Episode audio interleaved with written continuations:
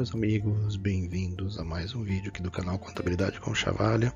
Antes da gente iniciar os trabalhos, né, como sempre, peço aí que se inscrevam, ative o sininho, deixe um like e compartilhe aí nas suas redes sociais aí o, o vídeo aqui do canal, os vídeos no geral, né.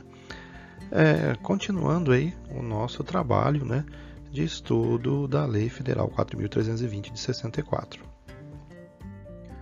Depois de todos os títulos aí, vamos falar hoje aí do título sétimo, né, da, dos fundos especiais, né?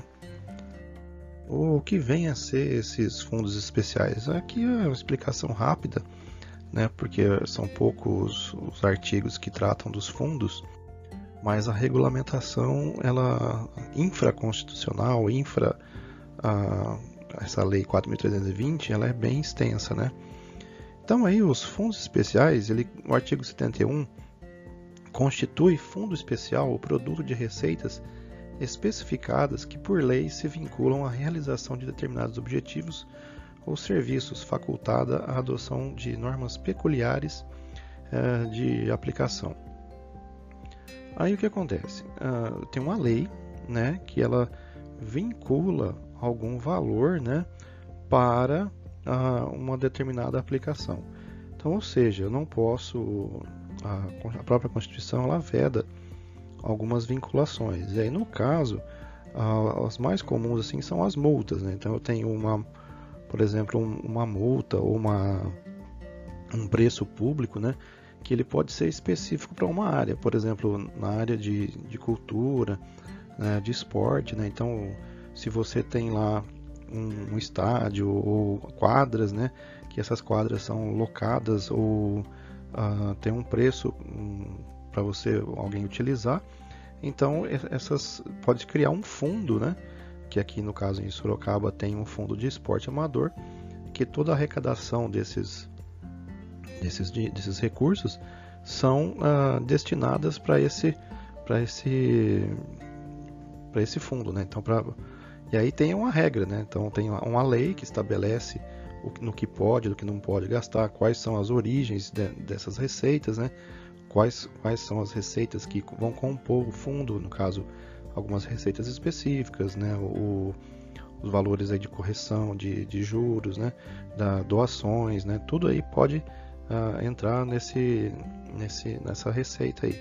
E posteriormente tem lá a a aplicação de acordo com o que é estabelecido na lei. Né? Então, artigo 72, a aplicação das receitas orçamentárias vinculadas a fundos especiais far-se através de dotação consignada na lei de orçamento ou em créditos adicionais.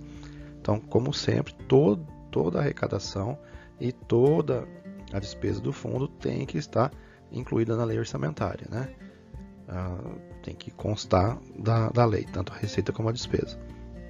Porque você também não pode ter fundo sem fundo, né?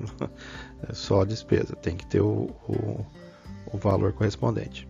Artigo 73. Salvo determinação em contrário da lei que o instituiu, o saldo positivo do fundo especial apurado em balanço será transferido para o exercício seguinte a crédito do mesmo fundo. Aí o fundo vai gerar um superávit. Se você não gastou todo o recurso, ele gera um superávit financeiro que você pode abrir lá através das normas né, do, do artigo 43 um crédito adicional para utilização no exercício seguinte.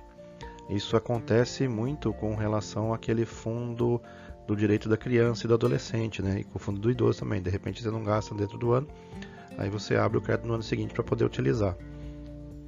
E aí o artigo 74, né, que a lei que instituir o fundo especial poderá determinar normas peculiares de controle, prestação e tomada de contas, sem de qualquer modo elidir a competência específica do Tribunal de Contas ou órgão equivalente. Ou seja, quer dizer isso aí.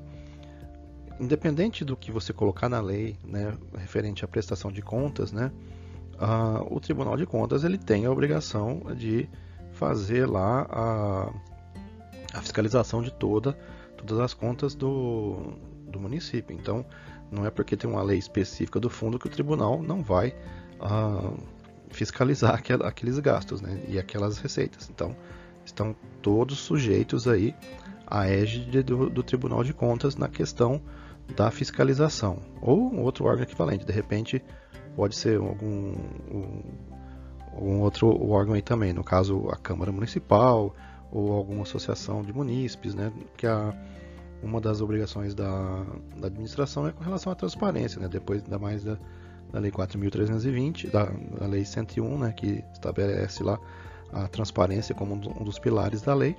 Então, aí, é, a administração está sujeita sempre a uma fiscalização externa ou até interna. Né? Então, isso é de praxe, faz parte da, da administração.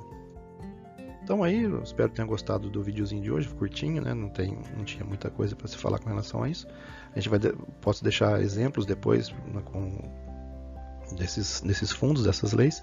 Mas aí, por hoje é só isso. Espero aí que você tenha gostado. Inscreva-se no canal, ative o sininho para receber as notificações de novos vídeos. Deixe o like, né? Isso é muito importante aí para o ativismo, para a relevância do canal.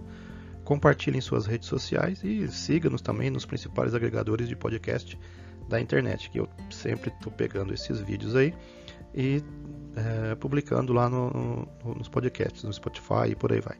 Tá certo? Um forte abraço a todos, um bom fim de qualquer coisa e até o próximo vídeo.